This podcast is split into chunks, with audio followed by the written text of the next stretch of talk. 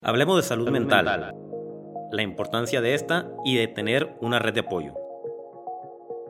Hablemos de cómo un muchacho, ante los ojos de la sociedad, puede ser un delincuente, pero en realidad solo estaba pasando por malos momentos. Es tiempo de ser empático. Te contaré mi versión para que sepas que no estamos locos. Solo la sociedad no está lista para escuchar esto. Soy Heriberto Villicaña y esta es la red que necesitabas, porque la red la hacemos todos. Hoy me encuentro muy contento porque tengo una súper invitada, una persona que pasó por un evento muy traumático y en lugar de preguntarse el por qué me pasó a mí y vivir como víctima, decidió hacerle frente y el preguntarse el para qué me pasó esto. Y gracias a eso ha podido ayudar a muchas personas y publicó este gran libro que se llama El día que la vida se detuvo. Bienvenida, Ale Castañeda. Ay, muchas gracias. Qué, qué, bonita, qué bonita presentación. Y pues sí, la verdad es que me siento muy orgullosa de, de ser la primera que está en este maravilloso proyecto que estoy segura que le va a gustar a muchísimas personas, que vas a llegar a países que jamás pensaste. Y, y pues te quiero felicitar porque en realidad la gente ha visto en ti un modelo a seguir, una, una, fuente de inspiración importante y la verdad es que nuestro único sentido en esta vida debería de ser el estar bien primero nosotros y no dejar de lado la ayuda, ¿no? Muchísimas gracias, Ale, por estar, por estar aquí. Y antes que nada, quisiera saber, para la gente que no te conoce, ¿quién es Ale Castañeda?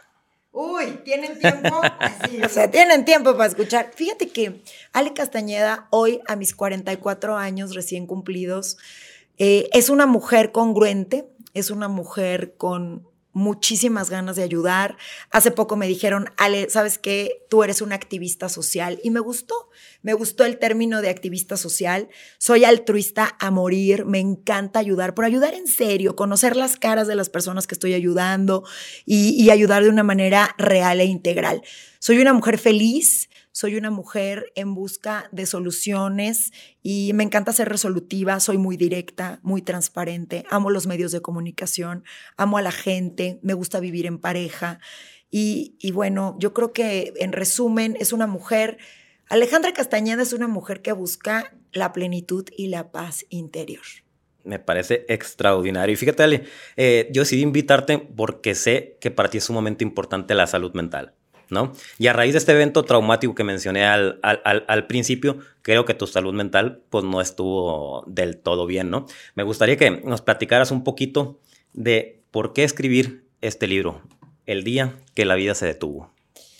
Fíjate, mi querido Heriberto, que yo sentí un compromiso y una necesidad de ayudar, pero ayudar en serio, porque muy pocas personas nos comparten eh, hechos que para nosotros son vergonzosos, como a lo mejor eh, que nuestra exponer nuestra relación de pareja que a lo mejor no era muy buena, el, compartir que estuviste pues dentro de una de, algo que pudiera ser asesinato imprudencial porque así fue eh, pues definido y, y muy pocas personas abren su corazón y cuentan las cosas tal y como fueron, ¿no?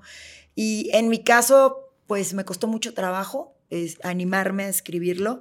Eh, sin embargo, pues era como una asignatura pendiente para que las personas, sobre todo las mujeres, que pasaran por un, momento así trágico como la muerte de sus hijos dentro de un accidente doméstico, pues supieran que no están solas, que por ser México un país pues machista, van a recibir una cantidad impresionante de, señalamiento, de desacreditación. Es, lo, lo, más popular es que no lo superes. Entonces dijeron, todos al equipo del papá de los niños, ¿no? Entonces la que lo supera, pues es una maldita que no tiene sentimientos, que no los quería.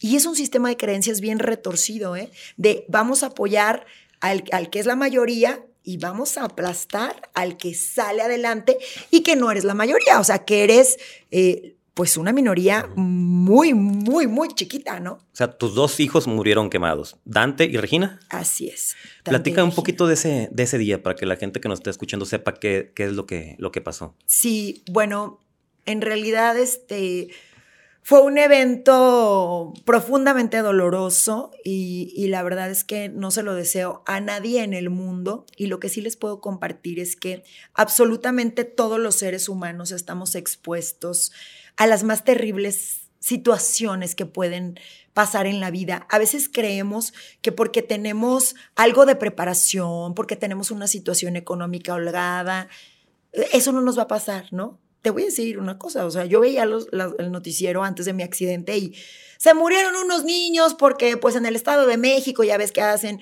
mucho cohete y todo esto para diciembre. Se morían dos, se morían diez, se morían quince, se morían familias completas. Y yo veía la noticia con una indiferencia total, ¿no? Cuando te pasa. Nunca me va a pasar. No, claro que nunca me va a pasar. O sea, se le pasa a la gente que no tiene dinero. O sea, la gente que vive, o sea, con una instalación eléctrica deplorable, en casas súper chiquitas, viejas, etcétera. Jamás en la vida yo pensé que yo iba a. Bueno, no enterré a mis hijos como tal. De hecho, más adelante contaré esa triste historia también, que yo no tengo las cenizas de mis hijos, ni siquiera sé dónde están. Como parte de la crueldad también de la gente, ¿no? Eh, y bueno, el accidente sucede de esta forma. Mis hijos no estaban conmigo, eso sí lo quiero aclarar. Yo no estaba dentro de la casa, ni tampoco el papá de mis hijos. Fuiste criticada por eso, ¿no? No, no, no, pues muchísimo. ¿Por qué tú no te quemaste? ¿Por qué tú no estabas en la casa? Los niños estaban solos, bla, bla, bla, bla, mil situaciones. Pero bueno, si quieres conocer la crueldad de la gente, eh, reponte de una situación adversa para que entonces sepas cómo está el rollo. Y fíjate que el ataque hacia las mujeres es cruel, es despiadado, es, es, una, es una cuestión, eh, vaya, que tiene que ver con ellas, no, no conmigo, pero a mí me atacaron muchísimas mamás. Digo, yo me atrevería a decirte que yo no he recibido una crítica de un hombre en estos nueve años. Una sola crítica. Los hombres se les pone el ojo de Remy, me agarran la mano, me abrazan, me dicen palabras de aliento, mm, Dios te bendiga, Ale, qué terrible, yo, mi hija, mi hijo, ¿sabes? Mucha empatía. Desafortunadamente no hay sororidad. Las mujeres suelen ser las más crueles y siguen siendo. O sea, yo al día de hoy, a nueve años de la, de la partida de mis hijos, eh, acabo de tener un trabajo de brujería en mi casa por medio de engaños. Eh, todavía logro ser manipulada, porque así como me ven bien, bien, no sé si puedo decir malas palabras. Lo que quieras. Ah, perfectamente, bien contestado. Así como me ven de cabrona, pues no soy tan cabrona. O sea, en realidad eh, hablo fuerte, como del norte, manoteo y todo, pero tengo un corazón de pollo y bien grande. Entonces, todavía me siguen chamaqueando, todavía me siguen diciendo, ay, tus hijos me mandaron un mensaje, no sé qué, y meten cosas para perjudicarme. Eh, la cosa más tremenda que hasta el momento han hecho es que pues hacen, hacen trabajos de brujería con los restos de mis hijos. O sea, yo creo que eso no tiene nombre. Y hablando acerca del accidente como tal, bueno, el accidente sucede aquí en Guadalajara, Jalisco, y tanto el papá como, como yo, su madre, no estábamos en casa. Fue un tema legal muy fuerte. Y ya para la gente, ya que quiera más dato, pues ya investigue en fiscalía y ahí le pasan las cosas, ¿no? Fíjate, mi querido Heriberto, cuando nos volvemos figuras públicas como tú, como yo, también debe de existir un respeto bien grande para las personas que no lo son. Tus padres no son figuras públicas. Claro. Tus hijos no son figuras públicas, tu esposa tampoco. Sin embargo, pueden compartir contigo, estar contigo, echarte porra, lo que tú quieras, pero hay que respetar. Incluso en mi libro, eh, pues mi mejor amiga no la nombro y cuando yo iba a sacar el libro le dije, voy a poner tus iniciales por respeto a ti, porque tú no eres una figura pública, ¿no? Fue, fue, fue un evento traumático donde yo estuve en la CEMEFO, donde, donde pasé por el Ministerio Público, donde me hicieron muchísimas preguntas y te las hacen al revés y al derecho eh, para que caigas como en, contradicciones, ¿no? Imagínate, después de no dormir, o sea, fue el accidente a las 3 de la mañana, a mí me liberaron hasta las 3 de la tarde, 12 horas. Acabas de recibir la noticia que tus hijos se murieron quemados. Y tú no estabas en tu casa. ¿Cómo, cómo te enteraste? Me enteré por medio de una vecina. Una vecina me llamó y yo estaba efectivamente en un lugar como un bar, como un bar de música en vivo. Y este, qué bueno que se te murieron tus hijos mientras que tú te vas de fiesta y que como si los que tienen hijos nunca en la vida van de fiesta, no tienen permiso de ir a ningún lado. Eh, yo quiero que sepan que, que, hay, hay, una persona, una tercera persona que nunca la, la he nombrado por respeto, ni pienso nombrarla, pero esa persona es muy cercana a mí y ella sufrió un infarto. Esta persona sufrió un infarto a raíz del accidente. Entonces, por respeto a esa persona, yo le prometí que nunca diría su nombre en redes sociales ni, ni, públicamente y pues lo he respetado. Eh, sin embargo, fíjate que sí es bien triste, mi querido Heriberto, porque el proceso legal cuando hay un accidente doméstico es de lo más traumático. O sea, te dicen la noticia, imagínate, a mí. Tus hijos están muertos, quemados, y te quieren poner las esposas para subirte detenida. O sea, aquí eres culpable. Aquí eres culpable. O sea, yo estaba que ni siquiera procesaba lo de mis hijos en shock completamente. Y pues por respeto, porque me veían muy mal, me decían, señora, no la vamos a esposar. Y recuerdo que me subí una de las escenas más trágicas, que hay muchísimo que contar al respecto, pero resumiendo, pues es cuando mi papá me confiesa que Dante y Regina perdieron la vida y me lo confiesa en, una banqueta afuera de un templo y me dijo, le dije, papá, ¿qué vamos a hacer? Y me dijo, no sé qué vamos a hacer, ¿no? Mi papá se vio imposibilidad, en, imposibilitado para, para poderme aconsejar. Era algo que un hombre de 70 años, pues no lo había vivido, ¿no? Y, también entender esa parte de que si no lo has vivido, no es cierto. Mi papá en ese tiempo tenía 65, pero pues no lo había vivido. Y, me imagino lo difícil para tu papá, ¿no? O sea, perdió un nieto. Y dos. Dos nietos, perdón. Y su hija está sufriendo por los, por los, por los nietos que perdió, ¿no? O sea, como que, qué difícil, ¿no? No, no, no, no, no, difícil no, o sea, complicadísimo. Aparte yo, yo comencé vamos a empezar con las enfermedades mentales, que eso está bien padre. ¿Cuál fue, ¿Cuál fue mi primer contacto con enfermedad mental? Yo lo primero que pensé cuando me dan el batazo en la cabeza de que tus hijos están muertos, lo primero que pensé fue, me voy a volver loca. O sea, yo sentía que estaba a una línea, a un cabello de cruzar al lado donde pierdes la razón. Esa era la una, e, esa era la primera y la segunda eran un, deseo profundo de matarme, de perder la vida para acabar con el dolor. Era un dolor real, intenso, a nivel del pecho. Yo sé que muchas mamás se van a sentir identificadas conmigo. Claro, también papás, ¿no? Papás también me han compartido historias de que mi hijo se, ahogó, mi hijo quemado, trágicas, ¿no? Y fíjate, ahorita que estás diciendo que, pasó por tu mente el, atentar contra, contra tu vida, mucha gente juzga y critica, a la gente que, está pasando por esos momentos, ¿no? O que lo, o que lo hace, ¿no? Que unos dicen que qué cobarde, otros dicen que qué valientes. Y yo digo que no es ninguna de esas. Yo digo que en esos momentos de tanto dolor, de tanto sufrimiento, lo que tú buscabas era paz, ¿no? Era, era estar tranquila no puedo entender, no, me imagino el dolor que pudiste haber estado sintiendo en esos momentos para, para pensar, para, que por tu cabeza pasara la, la ideación suicida. Sí, no, no, no, era una cosa terrible, espantosa. Además, no era solo eso, sino todo lo que envolvía la tragedia, porque yo pude ver a través del vidrio eh, cómo personas de mi familia política en ese momento decían cosas tales, o sea, leer los labios y ver que de verdad tú estás ya, o sea, destruida, hecha pedazos en el piso y pasan y te dan una patada, ¿no? O sea, yo volteé y eh, tengo, soy muy visual, entonces leo los labios y, y la verdad es que pude leer así como, es que cómo se le ocurrió dejarlos encargados, ¿no? O sea, cómo se le ocurrió dejarlos sin ella, ¿no? O sea, dejarlos solos sin ella o sin él, en fin. Y después de eso, pues vinieron un montón de cosas, Heriberto. Yo, yo te soy bien honesta, yo no soy la Alejandra Castañeda del día del accidente. La que está sentada aquí es otra. Yo realmente me morí cuando mis hijos se murieron.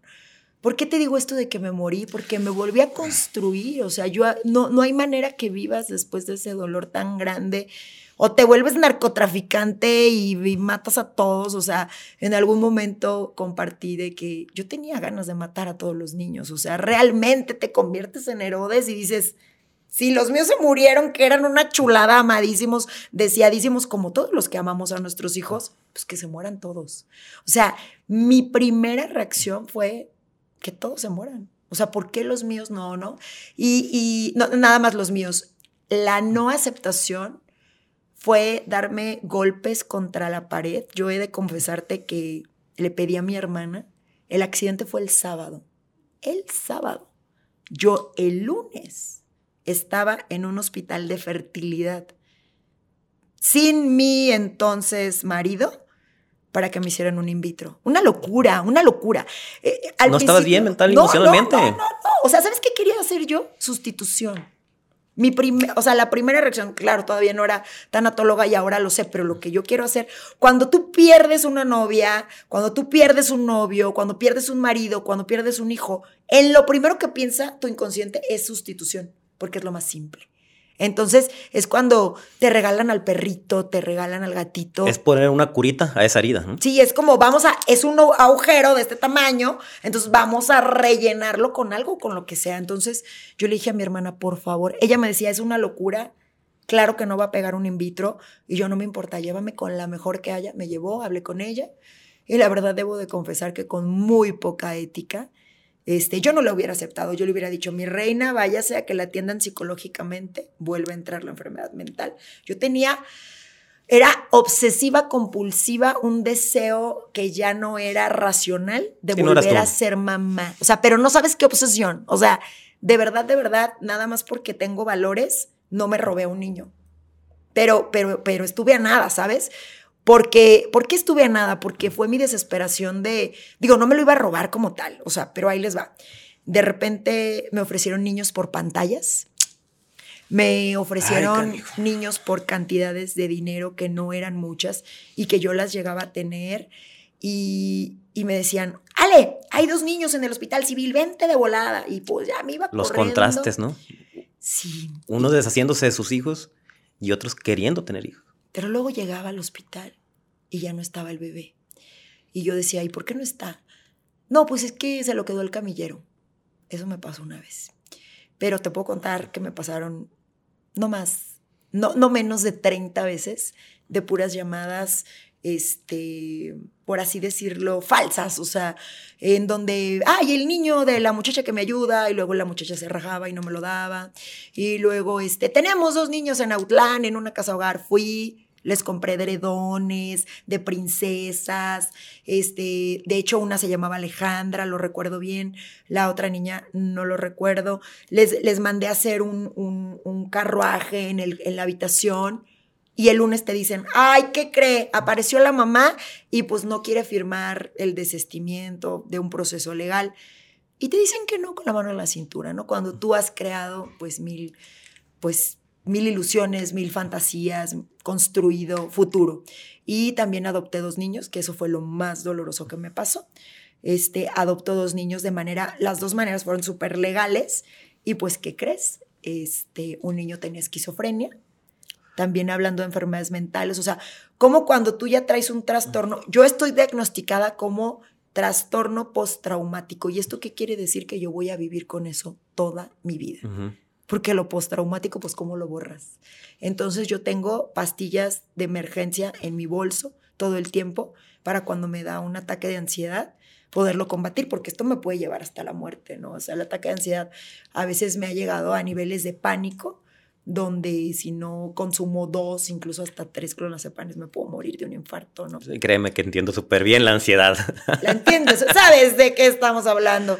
Y pues así fue, mi querido Heriberto, como me di cuenta que la maternidad como tal, como la concebimos todos, pues no era para mí. Fue muy duro renunciar a la, a la maternidad, muy duro. Después de un in vitro, después de que se me murieron 10 embriones, después de que perdí dos bebés, y después de dos adopciones fallidas, eh, llegar a la conclusión de, ¿sabes qué? Uno de los niños que adopté, el que tenía esquizofrenia de cuatro años, me enterró un cuchillo, un cuchillo de servicio en la ingle. Y ¿Cuánto tiempo los tuviste? Fíjate que no los tuve nunca como un tiempo prolongado. Los que saben un poquito de adopción, bueno, pues sabrán que primero hay una adaptación, hay mil filtros, te piden mil cosas, exámenes psicológicos. Yo duré tres años y medio en proceso para adopción. Bueno, el, mi ex marido y yo duramos tres años y medio. Y veíamos en el grupo cómo le daban hijos a, a todas las parejas y nosotros al final, ¿no? Y pues dijeron, ¿qué les vamos a dar al final? Bueno, pues vamos a darles un niño con esquizofrenia sin decirles.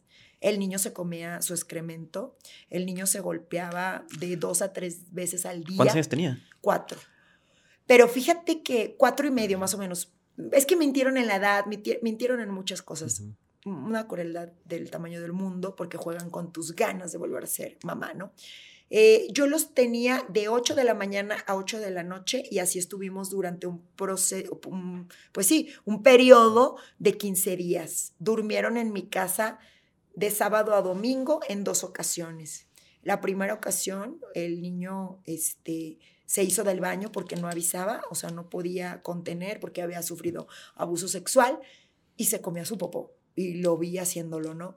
Y, y yo me sorprendí demasiado y en, la, el, el segundo fin de semana, este, yo sugerí una caricatura que el niño no quería, este, que era Toy Story, él quería ver High Five, y bueno, este, corre, era muy fuerte, grandote, y abrió donde estaban los cuchillos de, de servicio, y, y agarró un, cuchillo de sierrita y me lo enterró en la ingle, en la ingle, perdón.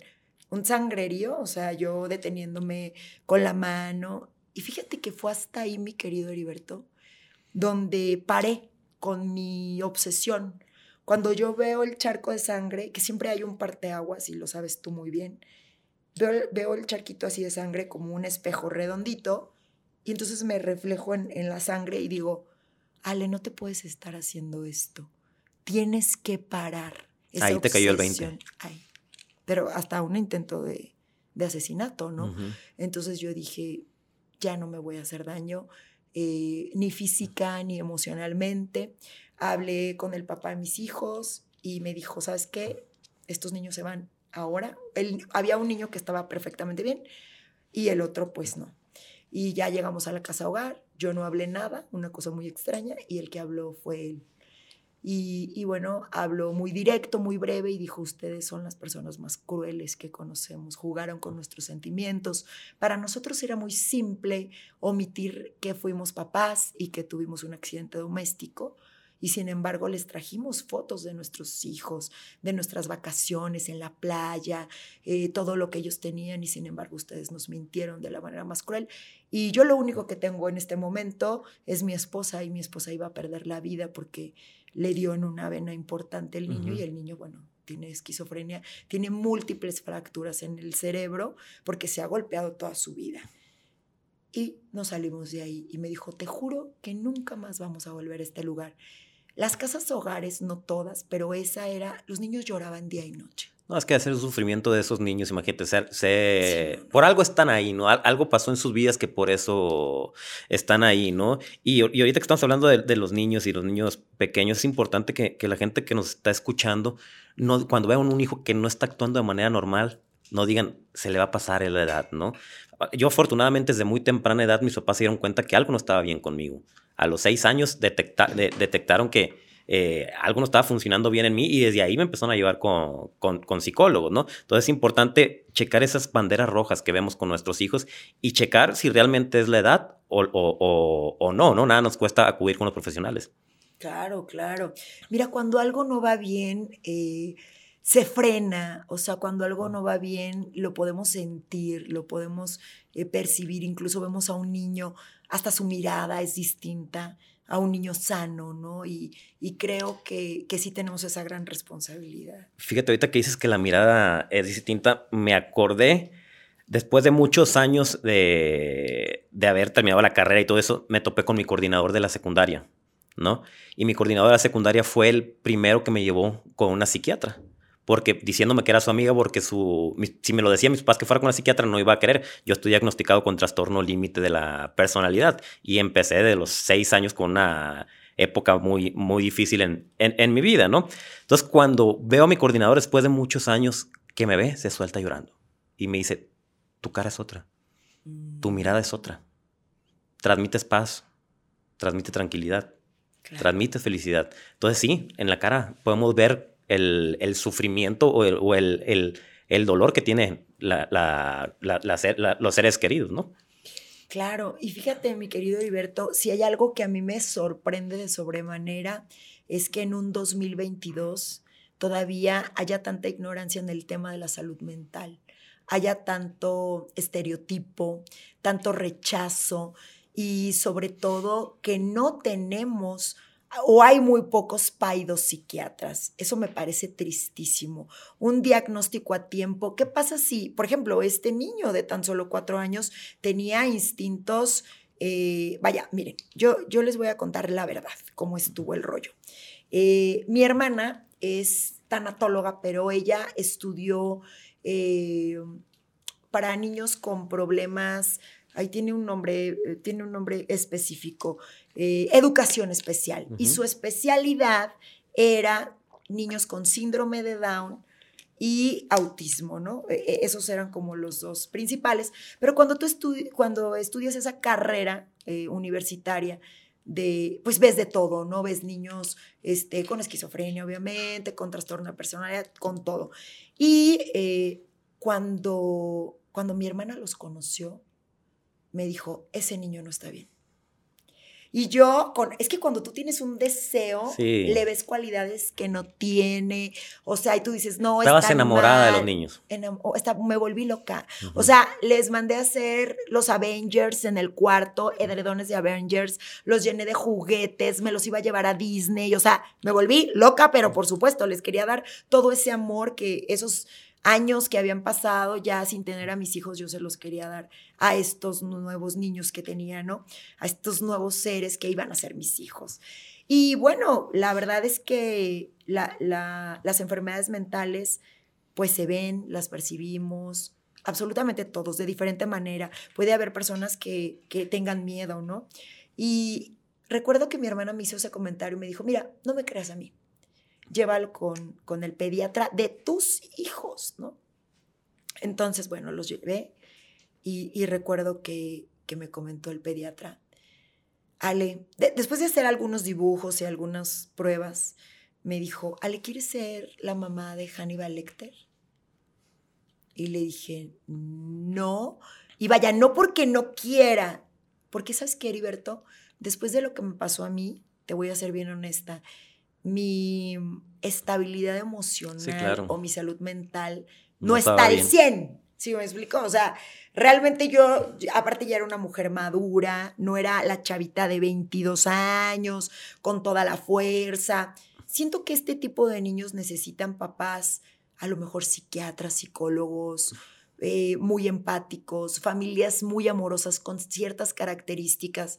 Yo temblaba cuando a mí el pediatra me decía, es que este niño le quitan la pelota y le va a enterrar el, marcador o una pluma al ojo del niño y le va a sacar el ojo. Tú lo llevas a casa de tus, de tus padres con tus sobrinitos y pues va a matar a un niño. ¿Por qué? Porque, bueno, el niño tiene esquizofrenia y para él es lo más normal.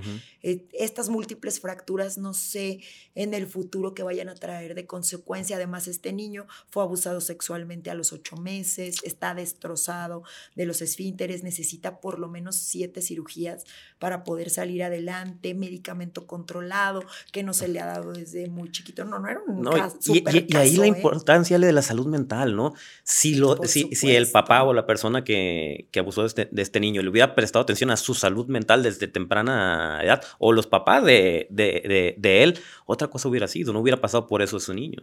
Así es. Y fíjate todo, todo el daño que se causa por no poner un límite y, el único propósito de este podcast eh, en, con mi participación es decirles que todos somos papás de todos.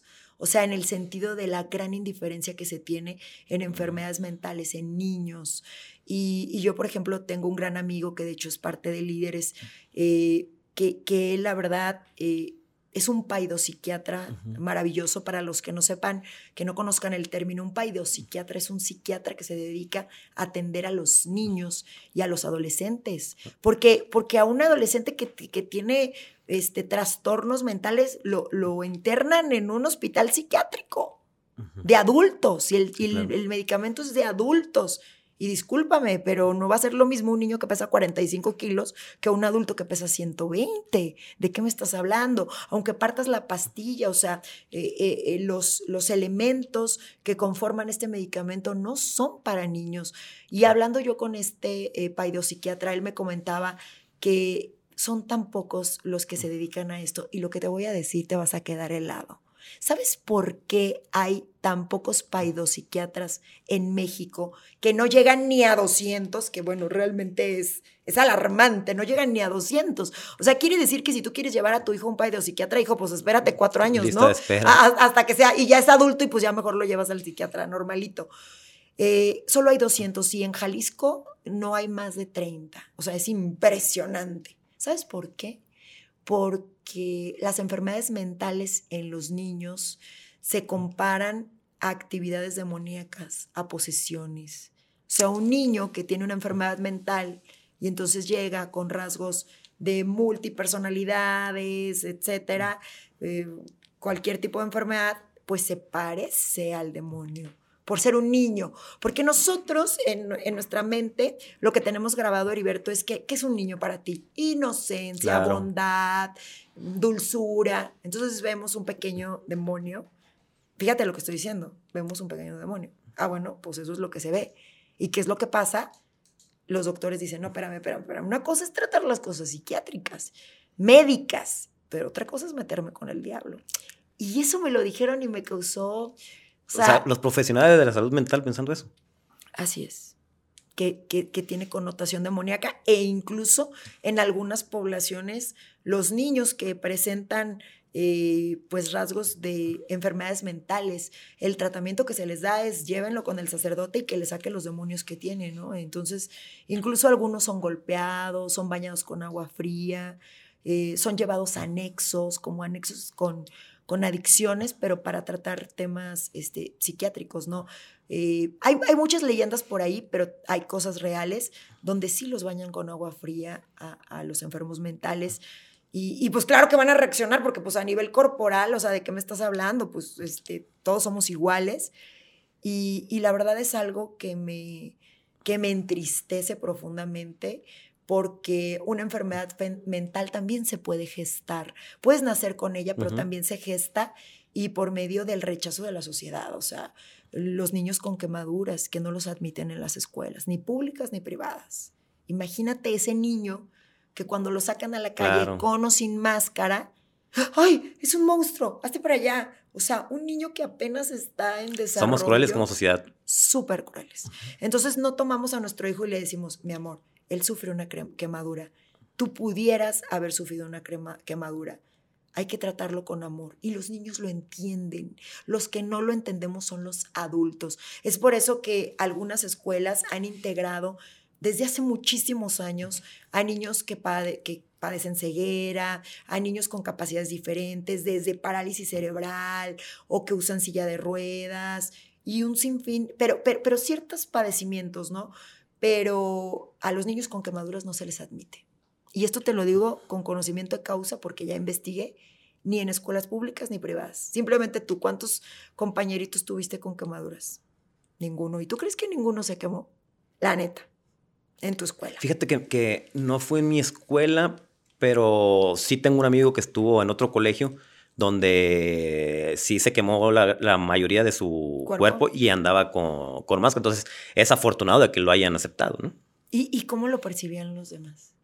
No, pues le decían el... el pues, obviamente somos muy abusivos lo, de niños, ¿no? Me acuerdo que, que, le decían el enmascarado de, de, plata, ¿no? Pero fíjate que estoy muy contento de, de, de verlo, cómo no, no le afectó, lo de haber trabajado mucho en, en terapia, ¿no?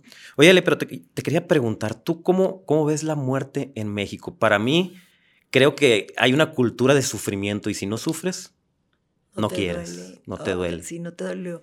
Híjole, ahora sí, vámonos de lleno. La cultura de la muerte en México. Bueno, fíjate que somos los más farsantes del mundo. Porque, ¿Por qué comento esto? Porque he analizado, porque he estudiado otras culturas, otras religiones, otros países, de cómo ven la muerte. Y la verdad es que, por ejemplo, en Nepal, cuando alguien muere, es, es una celebración hermosísima, llena de flores, y, la gente realmente está muy feliz. Y, cuando se van a morir, o sea, cuando están enfermos y tienen esa posibilidad de saber que, bueno, la muerte está cerca, no le tienen miedo, la abrazan, la, la aceptan. Hay una aceptación enorme. Sí hay llanto porque se extraña la presencia física, que es lo que vimos, se, se extraña como esta parte del vehículo. Sin embargo, hablando de, de la cultura en México, de acuerdo a la muerte, pues sí, nos encanta ir a Michoacán, que, es el estado por, por excelencia, ¿no? Que, que, hacen unos rituales bellísimos en el lago de Janitzio, ver cubierto de naranja, de veladoras, de música, de rezos, de, bueno, es una mercadotecnia, ni modo, con la pena, es una mercadotecnia gigantesca y hay una derrama económica importante en el estado, ¿no? Se llenan, no hay hoteles, bueno, una cosa. Pero aquí pasa algo bien chistoso. Podemos hacer altares de muertos de Benito Juárez, de Pancho Villa, de alguien que tú admires, ¿no? De, Juan Pablo II, de grandes hombres y mujeres que ya no están de manera física. Pero ¿qué crees? Podemos picar papel y la calavera, disfrazarnos, hacer fiestas, padrísimo. Pero que no se muera mi hijo. Pero que no se muera mi esposo. Que no se muera mi madre, mi mejor amigo porque entonces ahí la cosa es distinta. Hay duelos totalmente dolorosos, totalmente catastróficos, donde hombres y mujeres dicen, si mi hijo está muerto, yo ya no voy a vivir. ¿Y sabes qué dice la sociedad? Lo aplaude. Es normal, es normal que se quiera morir. Incluso hasta apoyamos como esta parte de que se quieran morir. No es de, se quiere morir, pues está bien, no hay que ayudarlo y que se muera que deje de comer y que ya no viva.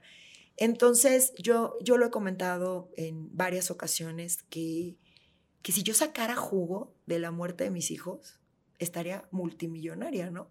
¿Por qué? Porque yo pudiera llorar en cada conferencia, algo que ya está sanado.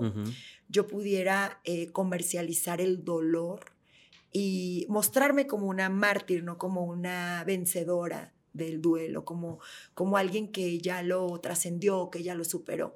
Ahorita, si tú me preguntas, oye, Ale, ¿te duele eh, que tus hijos hayan muerto? La respuesta es que no. No hay un dolor porque en realidad no me duele. Yo a, a, nueve años tengo una comunicación diaria y constante con mis hijos. Siempre que voy a hacer un proyecto, Dante Regis, voy a hacer este proyecto, este, su bendición, y platico con ellos, eh, hay una relación súper estrecha y, y vaya, claro que los extraño de manera física, pero de manera espiritual están conmigo las 24 horas. Esa es una. Y la segunda es que aún sigue en mí eh, mucha ira. Debo de reconocer que la ira va y viene porque el ataque no cesa.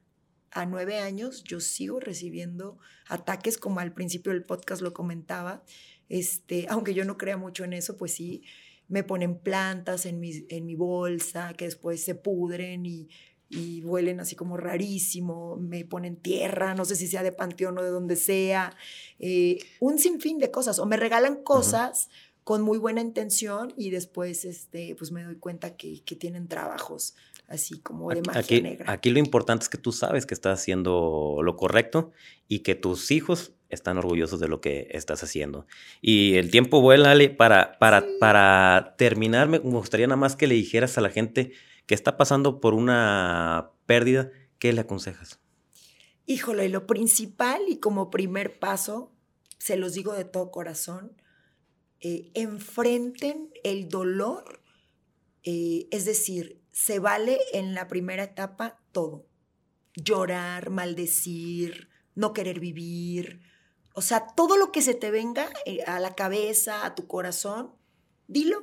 Estoy enojado, estoy enojado con Dios, con la iglesia, con lo que creas, con el árbol, con el universo, con mis papás, con mis hijos, estoy enojada con todos. he escuchado a esposas que le reclaman y así de, ¿por qué me abandonaste con mis cuatro hijos? Yo de 32 años y tú nomás cumpliste con morirte. He escuchado cosas tales como esa y saben que es muy sano. Yo les recomendaría desahóguense como quieran, gritando, hablando, eh, escríbanlo, pero algo que no puedo dejar de lado, vayan a terapia. Y posteriormente de ir a terapia, eh, busquen una inspiración busquen un hombre o una mujer que les haga sentido y hagan una colección a lo mejor de frases, de palabras, de decir, ¿sabes qué? Leí el libro de la red, yo no he pasado por eso, pero sin embargo me identifico con Heriberto en esta parte de la ira, de la furia, del coraje, de querer este, destruir cuando, cuando hay tanto dolor. Y acuérdense que la ira no existe, o sea, atrás de la ira hay dolor, puede haber una enfermedad, puede haber una incomprensión, pero yo primero les diría, permítanse sentir y, abrazar hasta cierto punto el dolor y lo que están sintiendo, pero no se queden ahí no se queden ahí, sigan adelante y después, bueno, reconstruyan su vida. Porque decirles que su vida va a ser igual que como era Heriberto es la gran mentira.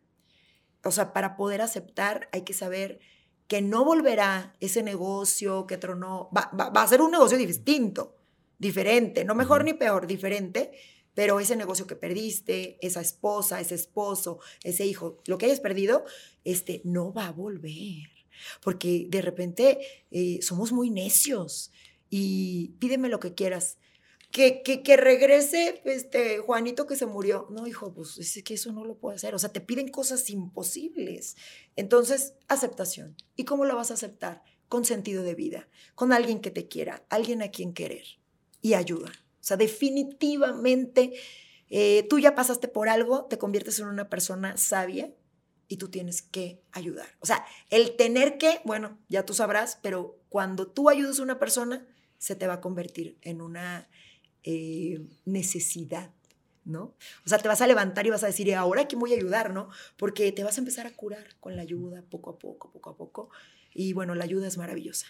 Híjole, Ale, todo el programa me pasé con la piel chinita, con ganas de que se me saliera una lágrima. Te agradezco mucho todo lo que nos estás contando. A tus hijos también, que sé que es parte de, de, lo, de lo, que estás haciendo por, ellos, ¿no?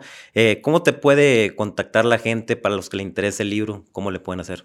Ah, pues está facilísimo. Estoy en Instagram como Ale Castaneda Presenta Radio y en Facebook como Ale Castaneda Oficial. Entonces ahí me mandan un mensajito y ya les hacemos llegar su libro. Estaré eh, en la Feria Internacional del Libro en Guadalajara y este y bueno, pues ahí estamos, ¿no? Libro hecho de manera independiente, ¿verdad? Total. Y que ha llegado a varias partes del mundo. Sí, fíjate que nos ha ido muy, muy bien. Ya llevamos varios tirajes y, este, y me da mucho gusto. También está disponible en Amazon y está disponible de manera digital y en audiolibro también. Pues muchísimas gracias, Ale. Es un placer haber platicado contigo. Muchas gracias. No se les olvide suscribirse al canal, compartir, darle like. A alguien le puede, le puede servir esta información de valor que nos hizo el favor de Ale Castañeda de venirnos a, a contar. Eh, síganme en mis redes sociales, Heriberto Villicaña Life Coach en todas las redes sociales.